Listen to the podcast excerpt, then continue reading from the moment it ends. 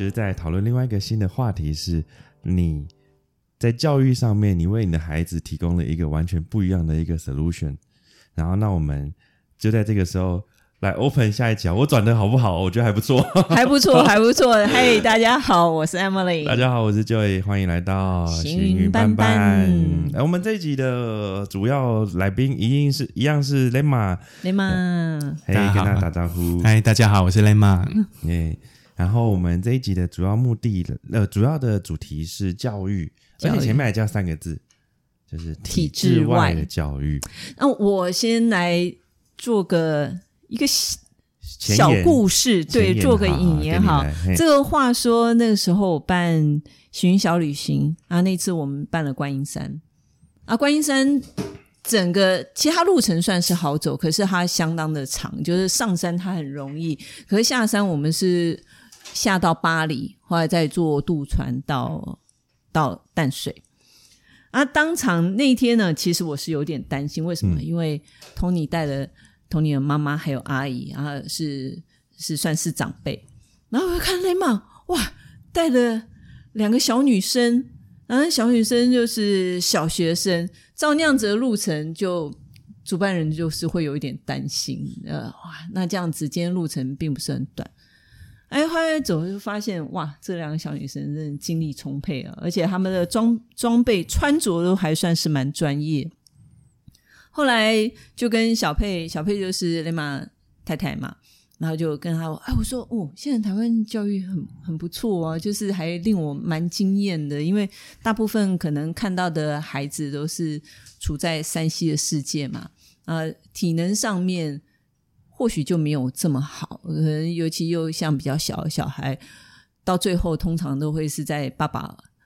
的背上，或是妈妈的怀抱里，要要这样子的那种状态。我就说，哎，那现在的小学不错啊，然后孩子，因为那时候小朋友说他们会出去，学校都会每周带他们出去，是户外哦，爬山什么哦，不错。可一聊之下，嗯，哦。拍摄不是一个普通小学，它是一个体制外的小学。那就想问一下雷玛，你们是怎么会去选择一个不同的教育体系？因为那个后面会带来可能对大部分的父母来说，那个会是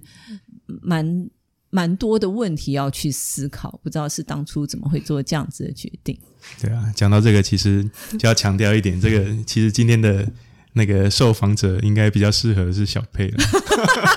因为我在我在这个我们决定要走体制外教育的这一条路，我是算是妥协的一方，因为我是就是如果大家知道的话，因为以前求学过程还算蛮顺利的，都是那个这这样讲会不会太不会不会就就直接讲直接讲出你的优秀来，对，就是就过。国小的时候，那个奖奖状多到完全不值钱，拿来垫便当。哇！然后，然后后来国国中高就是高考高中的时候还蛮顺利，就考建中啊。可是事实上是，其实也因为刚就是上一集有稍微提过，还蛮喜欢念书，然后就就是算是比不算是很聪明，但是还蛮蛮认真念书的啦。所以那而且那一年考运还不错，然后就。考到那个建中里面，那当然也体验到 那种极优秀的学校里面的各各路妖怪，真的是我只能用妖怪来形容。那你也是妖怪之一？不是，我是 就是眼眼巴巴看着说，因为我平常就是进到那个学校就竞争更强，然后就要花就是不止白天的时间，可能晚上。一路就要念到十点十一点再回家，然后睡觉，隔天又来上课，然后你会发现，诶，奇怪，我有些同学整天都在玩，整天都在睡觉，上课在睡觉，然后呢，他们考试出来成绩永远都比我好，就是你会发现，总是会有一些非常非常厉害的人物啊。那时候会有挫败感吗？当然会啊，就是会觉得说奇怪，我就。当就是以在在高中之前会觉得说，嗯，只要拼一点，应该可以拿到全校前几名。嗯，然后到了那个学校以后，就会发现你不要再妄想这件事情，不不可能。就后来有一些也是同一个学校，呃，后来也到那个大学当同学，刚好当室友，就发现，哎，就真的有一些人，真的天赋异禀，他就那个平常都不看书，然后就考。考前一天晚上就发现他在翻原文书。我说你怎么翻这么快？嗯。他后来跟我讲说，他就是这样，都是考前这样翻翻翻，全部都记进去了。然后考试看到什么题目，他就记哦，在那一页，然后就把他看到的那些东西全部写下来。然后他不懂他在写什么。嗯哼，天哪，那个就是记忆体是什么做？那就是 用影像存档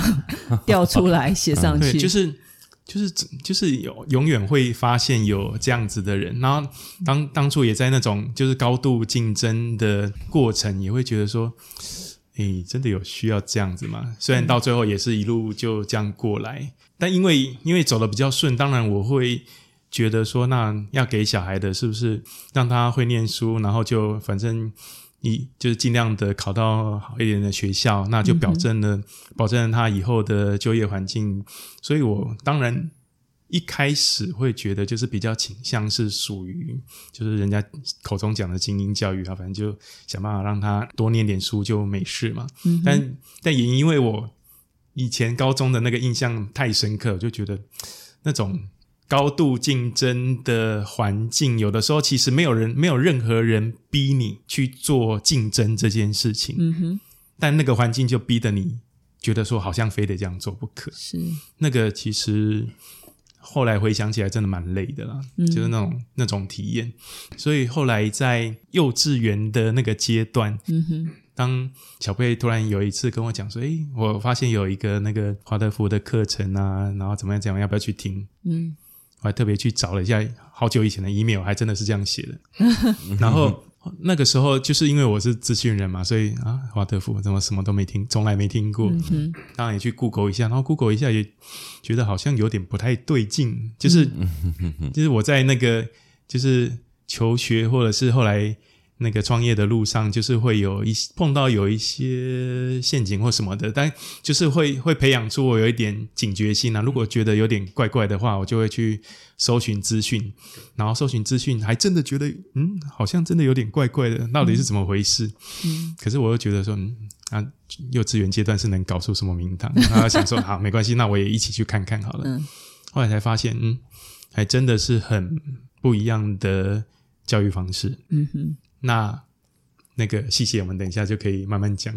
蛮蛮多有趣的啦。那所以我说，所以后来在当然在幼稚园阶段就没有所谓的决策嘛，反正你就是如果觉得那个地方 OK 就就去啊，那就刚好他就是他接触了这个华德福教育的时候，有一位后来我知道就是他他还算这个这个圈子里面也算有名的老师，嗯，他那个时候就。从德国学了这样子的教育回来，然后在北北投的那个北投有有一些山明水秀的地方，那有有那种有养马的那个叫马场的地方，嗯然后他在那边就借了一个地方来办那个华德福的幼稚园的的这样子个一个场所，然后因为也因缘际会刚好。就是去上了一上了几次课以后，觉得哎，好像蛮不错的。嗯，然后就突然发现他的朋友有一个有一个朋友就跟他讲说：“哎，我在那个那个北头的他他那时候他朋友住北头，我在我老公早上起来的时候看到对面的那个楼顶的那一层楼的主人在贴红纸条。”嗯嗯，其实我也蛮觉得蛮有趣的。我前两个。租的房子的都是都是那种红纸条发现的，其实我们都在网络上找了蛮多。他那时候一直觉得说，哎，那可以去搬搬到北头，就就近可以上那个幼稚园比较轻松一点。然后居然是用红纸条找到那间房子，然后就搬过去，然后就开始上课。所以这个就是最一开始的起源呐。所以那也也因为当初也都是他就是尽量的去接触吸收，然后。然后才决定说要去那边上课，所以其实我一直在当当时，因为那时候也也有各种工作在忙，但是也慢慢的就有有一些体会，说，哎，这到底是一个什么样的教育这样子？嗯哼，嗯，哎，那个华德福可能有些人知道，有些人不知道。嗯，那方便跟啊行会的听众们简单介绍一下说华德福吗？嗯，这时候就要看一下小抄了。对，他他其实是有一个奥地利的那个史道夫史史黛纳啊，鲁道夫史黛纳博士，他有创创立一个叫人智学的，他他其实是就是其实大家 wiki 应该都找得到。那我后来看一看，其实也蛮符合我后来所接触到的一些感受啦，就是他是比较偏自然教育，他很注重像是艺术跟想象力这种这种东西，而且他还蛮强调是要慢活慢学，他不是不是一个崇尚竞争的教育，嗯。而且，他他理论上面也有三个比较重要的阶段，就是每七年一个单位，所以零到七岁他有有所谓的幼儿时期是注重意志力跟行动，然后七到十四岁的阶段是比较注重情感，那十四岁到二十一岁是注重思考。嗯，那那个就是他对每个阶段的一些。要求其实是还蛮多的，这个我后面会再稍微讲一下。那我们参加幼儿园当然是最最那个基础的前面的那个阶段，所以就在一开始就是老大在那个就是就是要进幼幼儿园的阶段就有进去念，然后后来他进入小学以后，那个那个小那个老二也是进进去到这个。这个北投的这个环境，然后总共五年的时间，其实算是蛮久的。嗯，等于他们幼儿园就念了五年的时间吗？不是，就是我说就前前后后了。哦，OK，老大念完，他去念小学的时候，他老老二也还继续在里面。嗯，算蛮蛮长的时间。那那时候会不会说是你老二是彤彤吗？啊，会那时候有没有挣扎？因为你你一个已经念体制外了。啊，你已经看到说，嗯，这一个这样子走已经是有一条困难路，你还要再把第二个推向同样的路吗？还是说那时候就觉得，嗯，就是让他们一起在同样环境成长？啊，就是初期的时候是一定会挣扎啦，就是我也没有办法，因为这个感觉就跟创业好像也蛮有相似之处，就是。你你对这一条选择的路到底未来会怎么样子？你不会知道，嗯，但所以你大概就只能从你的了解、你的感受，然后你注重，其实我觉得是注重什么东西啊？因为因为我接触久了以后，会发现他们。这个虽然我没有很认真的去念那个他们的，就是那个人智学的圣经，嗯，就是那本书的著作，也没有很认真的上课。但其实我可以很强烈的感觉到，他们注重的点就是还蛮偏艺术方面的。是，那我是觉得这个东西在传统的学校没有那么注重。但会不会，因为就像说我们周边的朋友或是同事，几乎在孩子幼儿园的时候。就会开始说啊，我要念双语或是全美语、数学，对，就是他，对他从从幼儿园你就要开始是 A B C D 或是 b p m f，然后甚至连公幼他也不考虑，就不能输在起跑点啊，在这一块，雷玛有这样子的一个困扰吗？对啊，其实我蛮挣扎，其实我。就是做做山西写程式这么多年，当然有的时候也会憧憬说，哎，那女儿出生以后，可能几岁的时候开始教她写三三岁就开始教她写程式。结果结果接触了这个教育以后，他说，嗯，这个小孩子在七岁之前，千万不要让他接触山西，哇，禁止。哇，那我就觉得哇。什么？搞 什么？这样子，这样子，我你少了一个保姆。对，我就就是以前以前会就是想象出来这个场景，就瞬间破灭掉。我的梦想一块就对啊，然后就觉得 说，真的要这样吗？但是但其实也会反思啊，就是他为什么要这样做？嗯，但我是就是我是比较属于就是可以接受各种观点了，所以我仔细想完以后。对啊，那时候也有一个浪潮在讲说，哎，其实那个美国戏骨那边其实有很多做的还蛮不错的人，他选择不让他的小孩在很小的时候接触山西是禁止。我我就觉得，就是隐隐会觉得说，其实应该还是有道理啊。因为仔细想，就是那个我们自己在用就知道，那个手机一滑下去根本停不下来嘛。那对，那这种东西对小孩子来讲更更是啊。嗯，所以。后来有决定了以后不让他们接触，你会发现小孩子那个学习能力会很强，你不教他他都会用。天哪！所以所以的确就是这一方面，后来有观察到是还算重要。他他的注意力不会被吸引到山西上面去，嗯哼，去真正的去感受那个就是我们所处的世界。就回想我小时候嘛，小时候哪有什么。什么山西啊？那个那个手机是大学以后才比较流行嘛？那小时候顶多就电视嘛，光是看电视就已经觉得很花时间了。那其但是至少电视之外就会去外面玩嘛。嗯，对啊，然后就当然这一代就会观察到说，诶，那这个这样子做是很有道理的。不，因为我认为是还好，是因为他就是在那个环境，所以他同学大家都是没有那个山西的状态之下是。不然的话，一般家庭应该很难吧？但我看到很多两岁就在那个会滑手机，在看看东西的。这种对啊，就是看选择，因为你你怎么选择，就会造就什么环境啊。像就同样我妹妹的小孩，他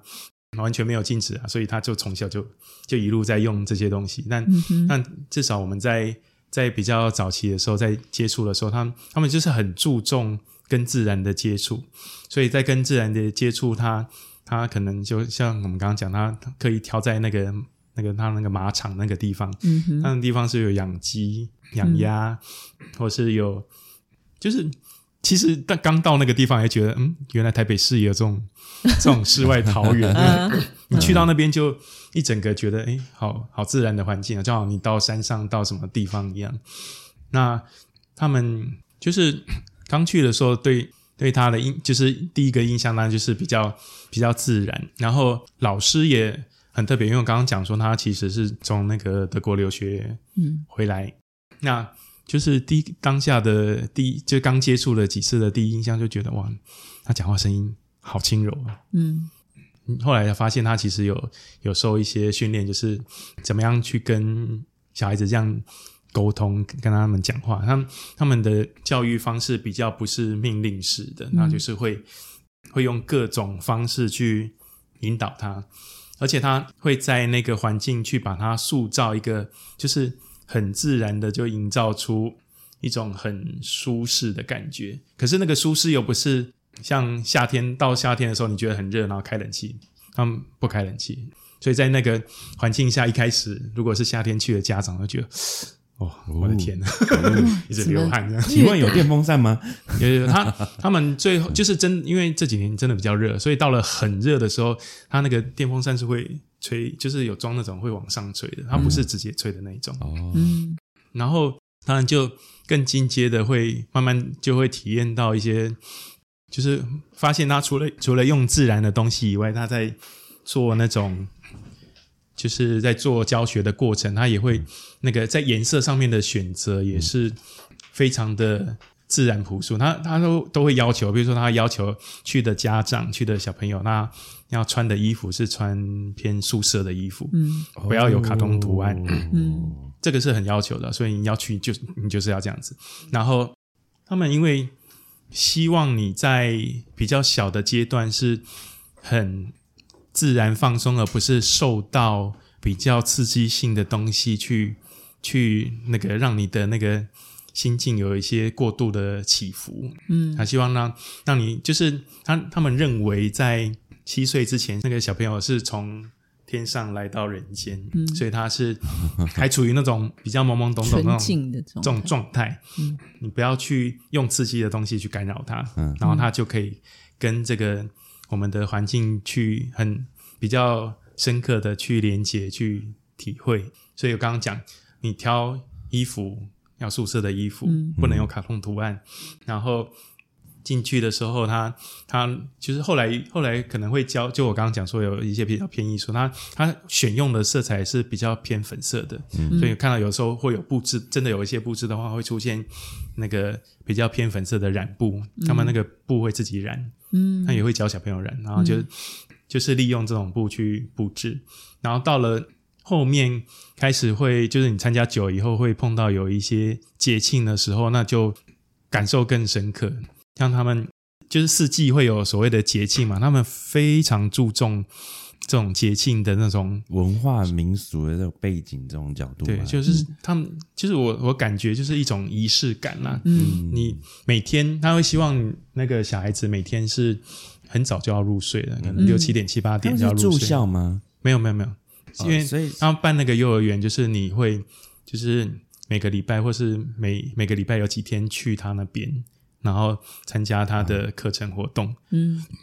那几天他都住在那里，没有没有，就是就是只有一段时间在那边，那不就变成说回到家里，家长要配合七八点哄他睡觉？是。哦，他其实华华德福也蛮注重一件事情，就是家长的家长的参与非常重要，嗯，他就是认为这个是。一贯的，就是你要从学校跟就是学校跟家庭是互相合作的这种概念，嗯。所以你要让孩子在学校在家里全部都是同样的同样的情况，像像他们在吃饭之前就一定要在就有点像那个有宗教习惯，那可能会祷告嘛，那。那每个人在吃饭之前呢，就是要那个所有的人手牵起来，然后要讲一段那个感谢的话，嗯，然后讲完以后才会开始吃饭。嗯，那到了晚上的时候，父母也尽可能的要陪伴孩子，就是比较小嘛，你比较小的时候你会陪他睡觉，嗯，那你陪他睡觉的时候，可能讲故事什么是，他他会希望家长是用自己的语言自己。自己讲的故事去跟他讲，而不是念着故。连最初期的时候是连拿着故事书讲，他也觉得也没有那么好。嗯，最好的就是你用，不管你是用背的，或是用编的，或怎么样，你就是用自己的话语、自己的方式，在在小朋友的旁边，然后陪着他这样讲出来，就都很自然，很自然的。嗯，那这个是蛮注重、蛮要求。嗯，所以你就会，如果真的很。很尽力去实践的话，就是在家里面，你也要全部都 follow 这样子的规则。可是像这样子，幼儿园，因为幼儿园之后就会是面临到小学，你还会再选择小学，就是表示哎，你还蛮认同的。那幼儿园这个时间，你有发现你的孩子跟其他就上一般幼儿园的孩子有不一样吗？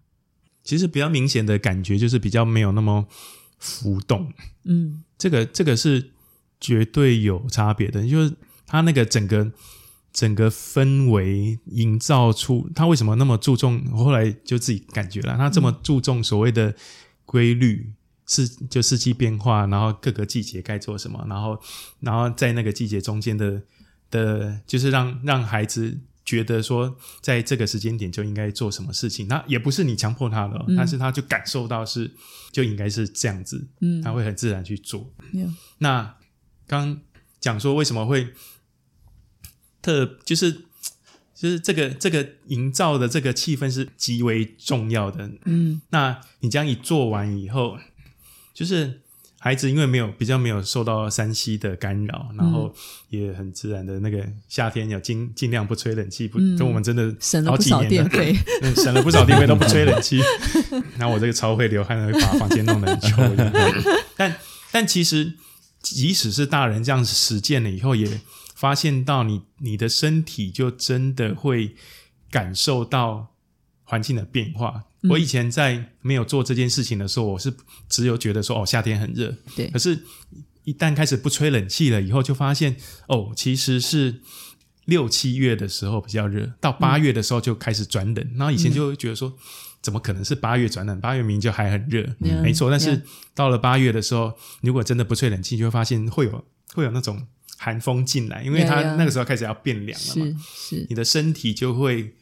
明显的感受到外跟外界的所谓的连接，嗯，那他们他们在那个刚刚讲那个说四季会有一些所谓的庆典，就是他在借由庆典的一些那个仪式，会让你感受到说，哎，开始有某一些变化了。就是他他等于是用一种比较间接的方法告诉孩子说，哎，慢慢有一些变化了。那那我们整个就是比如说要唱的歌谣啊，也不一样，然后做的事情也不一样。那特殊。尤其在那个所谓的那个特殊节日，他们会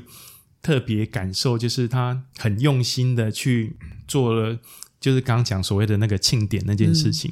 我举一个我其实印象最深刻的就是他冬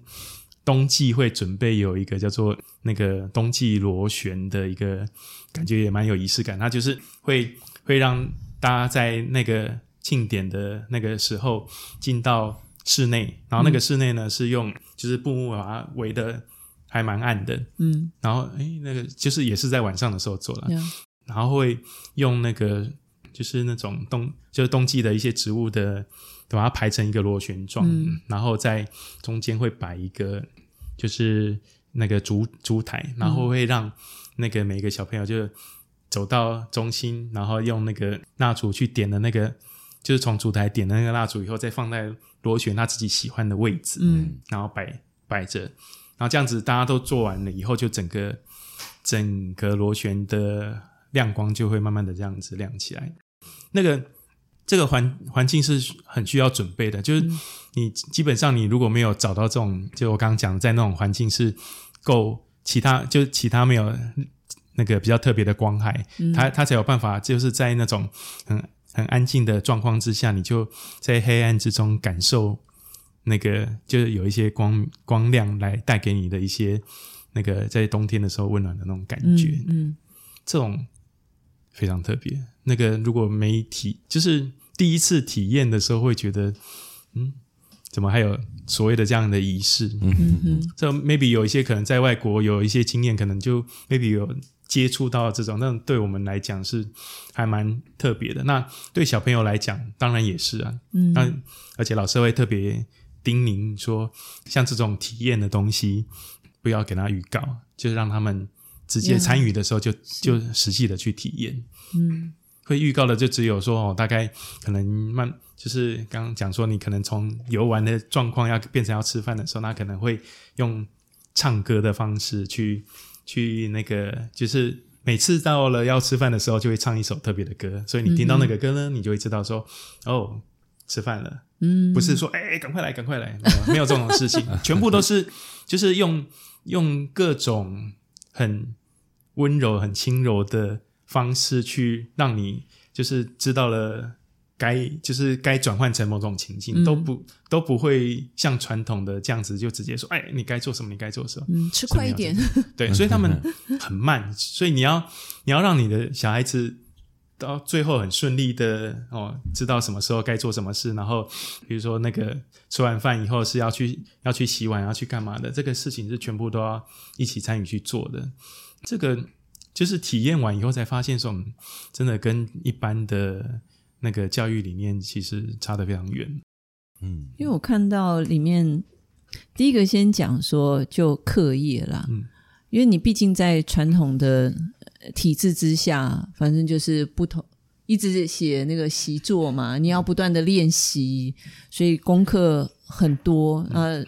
甚至到国中那个更夸张，可能小学就几乎都是安亲班了。那国中有些补习是你除了国中正式真正上课之外，还要补习班，补习班还有补习班功课。所以以前知道，大概那个学生睡觉时间，大概平均有时候都到十一点、十二点。我我自己是觉得还蛮夸张。那这样子的那种状态，还有因为华德福教育它。讲求是不竞争，那不竞争，可是这个很违反我们现在在在既定的这个社会里面，大家都一直不断说：“啊，你要有两狼性啊，你就是要竞争。”可是这个教育却是这么冲突，它是讲求不竞争。是对你来说，你会你会担心吗？非常担心。哎，现在两个小朋友是多大？现在一个要升小六，一个升小四。小四，然后小学阶段还是在华德福吗？还是说，对，我们现在还是在那个华德福体制里面。那接下来国中的阶段会是继续在华德？对啊，每个每个阶段会有转折点啊，因为就是大概国中时期也会，就是有个比较重要的决策，就是继续或者是回体制，这两个都有可能啊。嗯，国中还没决定，对，国中还没决定，那所以到最后可能就是如果还在华德福，才会需要再评估。高中的情况，对不对？就是那个华华德福现在是有高中的，然后甚至到大学，我是知道像清华清华大学那边就是有准备类似的，就是他他们那边就会有让这样子的体制上来的学生有一些学程，可以继续延续。对，嗯。这个因为其实这个虽然它是体制外算小众，但但其实也在台湾有蛮长一段时间了。有在宜兰的学校，他已经跑了非常多年了，已经有很多从从那那边就是有国高中都在那里，然后大学就是他们也会出去到大学的。那他当然就是在这个体制里面，也也有蛮多毕业的学生是有，就是他是有蛮不错的出路。他他回到回到体制内，他一样可以可以衔接得上，然后有好的成绩，或者是他就是比较往，比如说偏艺术或偏这一类的职业走过去都有的。嗯，对啊，就是当当初也。也是因为说，如果就真的这样一路下去的话，也也不是不行啊。因为本来就就是有一点不希望自己的小孩就是在各种诶竞争的环境下，就把他的童年就全部都剥夺掉了。以前我是爱念书，就念到很晚，可是反过来会想说，啊那这个真的是小 真的是小时候该该做的事吗？就小小时候就好好的体验，好好的玩。对啊，就希望是这样子啊，对啊，所以才会这样选择。你会怕他们没有竞争力吗？当然会怕，一定会怕的。就是就就我来讲的话，我是在竞争的环境下出来的，那我会知道怎么样在竞争环境下提供他安全的路嘛。嗯，但。但其实，因为也经历过创业，就会觉得说，没有人规定你一定要照着父母的想法，照着父母的想法，有的时候不见得是安全的。我们这种就是会走在第一线接触科技的，就会觉得说，有一些行业甚至是因为科技的发展，它会消失掉。对，所以父母觉得，甚至是我们这种已经知道很多先比较新的知识的父母，也不见得帮孩子选的路就一定是对的。嗯，这这个没有没有一定啊。那也回回归到我的一个习惯，就是我会条列说，如果真的选这条路，然后后来觉得说啊，那竞争力不够，好像生存的力道或者是机机会就变变得比较差了，那怎么办？那我会觉得说，嗯，现现阶段我所知道的各种教育的资源，全部都其实已经全部都在网络上了。真的要学的话，这些地方都有。我比较没有那么担心说。你选了这一条，如果真的不好就不归路，没有，其实没有这回事啊。现在的，因为现在人的选择是多的，嗯，所以如果如果有这样子方，就是有这样子的心，想要让小孩子接触不一样的东西的话，其实也不用这么，就是它并不是一条很很很可怕的路了，它还是有有的选择，你就。最差最差就是回体制内嘛，就是那段可能会熬一段时间啊。当然，当然，如果你真的选择回体制内，那就是那几年会比较累、比较痛苦。那那可能就是 maybe 就是选择的代价。但但至少就是就我们的想法，会觉得，哎，那你就在初期这一段，其实一直觉得不是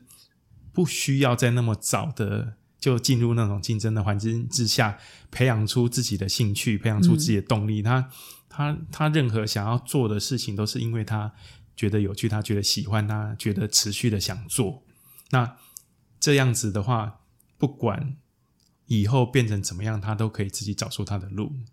所以，这是我们就是会选择这一个这种体制外教育的一些想法。这样。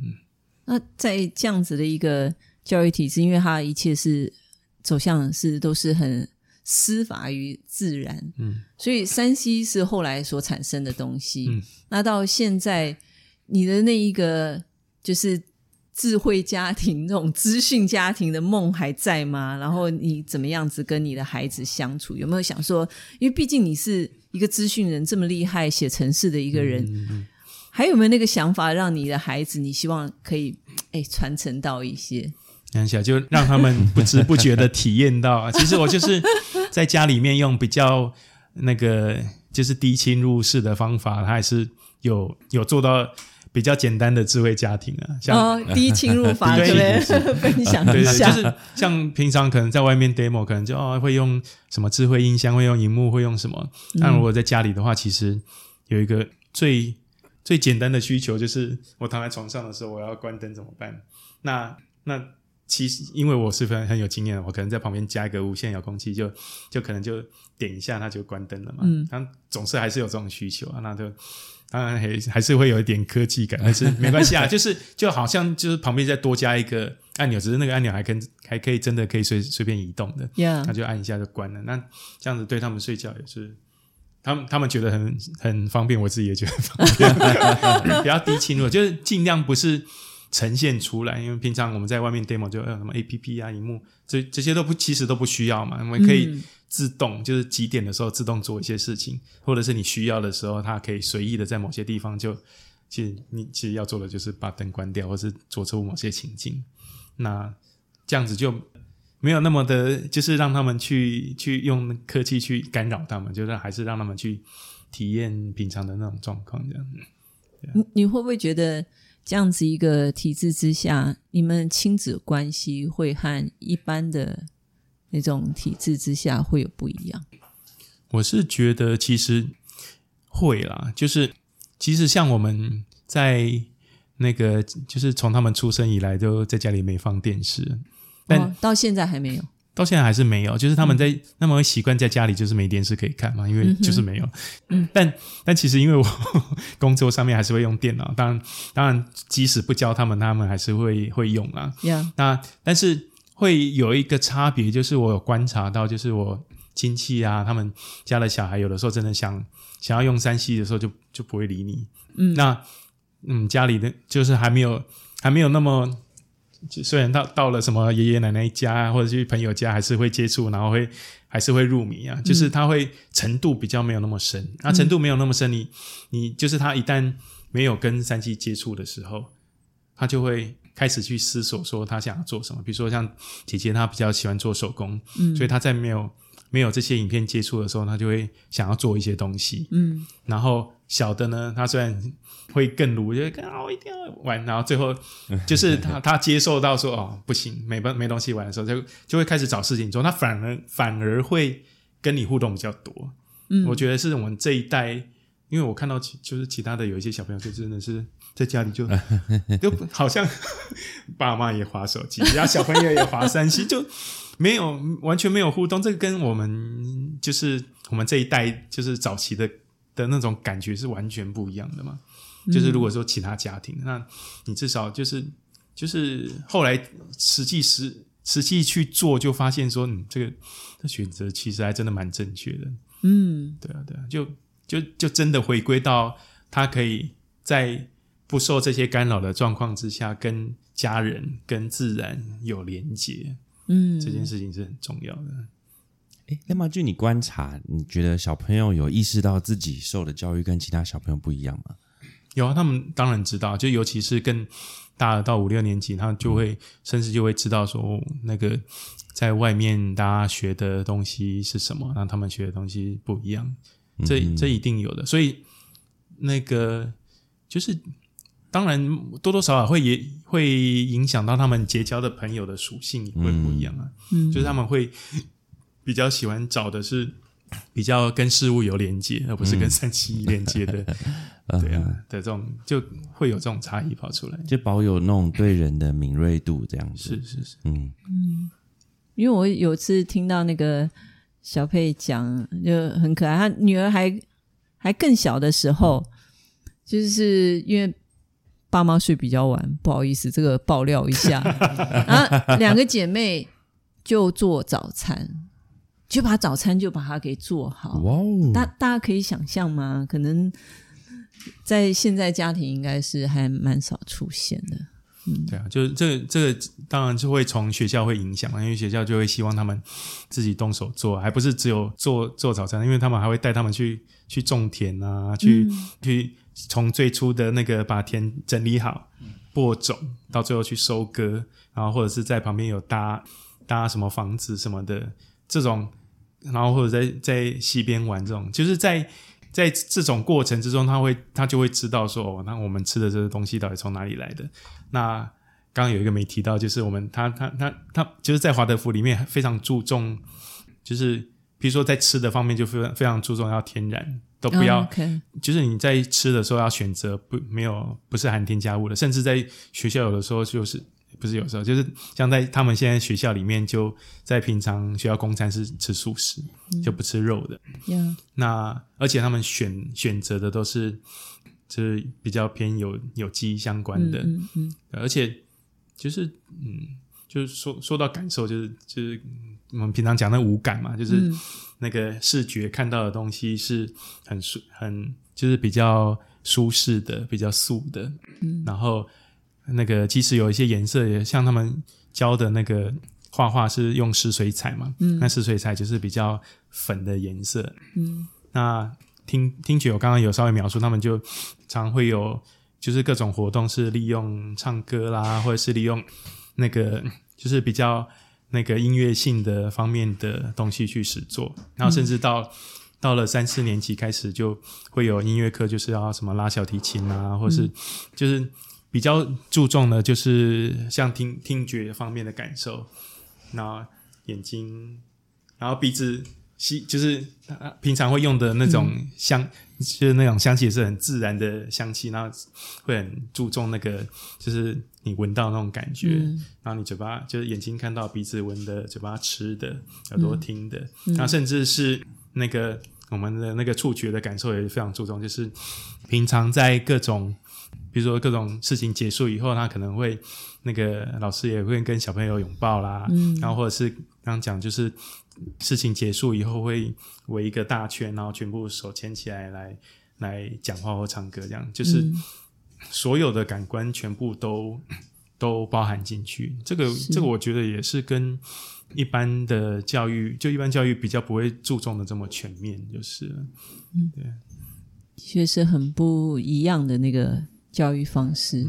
是，嗯，对啊，哎，那那个，我相信可能，呃，行会有可能有人的小孩子还在，可能还小，还在评估孩子要往哪一个阶段的什么样的教育体制前进。嗯，那假设有人正在评估说是否要，呃，考虑体制内或体制外的教育的时候，那身为体制外教育的一个呃代表。也不是代表，就是你是 这个身份，对家长，对 你有没有什么呃心得建议，或者是说你会觉得，哎，你什么要想一想哦，有没有什么建议会想要给这些家长？嗯，我我觉得其实，嗯，我也是比较体验者的角度了。那我那我觉得有有一个比较重要的，就是还是父母的心态，嗯，就是父母有觉得想要。就是想要投入时，呃，投入时间是很重要的，因为这个跟一般教育比较不一样的，就是你要花的时间肯定会比一般教育多比较多。你要投入的时间，然后你你的心态也会比较健全的，就会体认到说，哦，这个教育理念里面就就有一个地方在讲说它是它是比较慢的教育。嗯，那如果你没有办法接受的话，其实你还是要考虑，因为这件事情会。不断的困扰你，嗯，即使我们已经加入这么久了，其实还是会有一点点，就是就是会觉得说啊，这样子会不会真的太慢？嗯，但他他他他注重的就是阶段性发展嘛，嗯，你要你必须要能，呃，当然，如果你要进这个教育，最好也像我们当初接触一样，你要先去了解他，他有他有各种课程，就是为了要先确保父母是知道。在这个教育里面做了哪些事情，会碰到哪些状况？嗯，你非常了解了，你也认同了，才加入，不然你可能进去没多久就出来了。对，就是听起来就是，呃，对于这一件事情，可能不只是孩子送过去而已。嗯，你身为家长也得投入很多的心理预期跟准备，可能也要准备好，才适合去走上这一条路。是是的，OK OK，因为毕竟教育就。不是只有学校的事啊，教育事实上还是从家庭开始。嗯，对啊。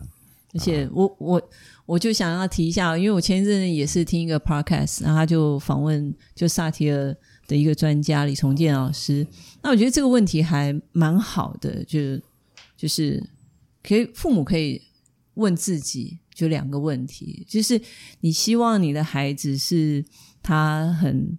幸福快乐的。长大，但是他做的那个工作，就是他是内心幸福快乐，可他做的工作可能是一般世俗眼光里面，他并不是这么所谓高阶的那种工作，他或许就是做一些很平凡啊，什么资源回收什么之类的。这个只是举例，还是说你希望你的孩子？他是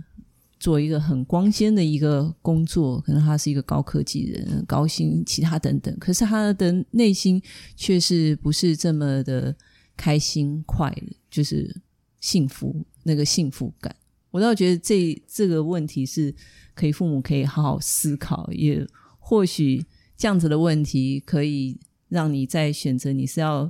非体制，就是体制外或者是体制内，是可以先问自己一下，或许有帮助吧。嗯嗯，好哦。在接到最后一个话题是推荐书之前，哎，我想问一个。搞不好会不适合问剪掉的问题。哎，华德福它算也算私立的学校，所以它是不是比如说也算学费部分也不便宜之类的？就是跟私立的有点类似啊，就是私立的这种价钱。嗯哼，嗯，那会不会说，比如说呃，家长其实是呃，或者家长群们，大家可能都是呃，社经地或者是知识水准都相对比较高一点之类的，会不会有一种形成一个社群？有吗？就是当然感感觉上也是，就是因为毕竟你是需要付，就是付出那个私立学校的费用嘛。那那当然不就比较就是需要有这种准备才有办法进来这样对。那难难免会有这种感觉了，但也当然也会有一些家长是就是拼了命进来，但是毕竟少数，大部分真的还是就是属于就是已已经有把。钱准备好，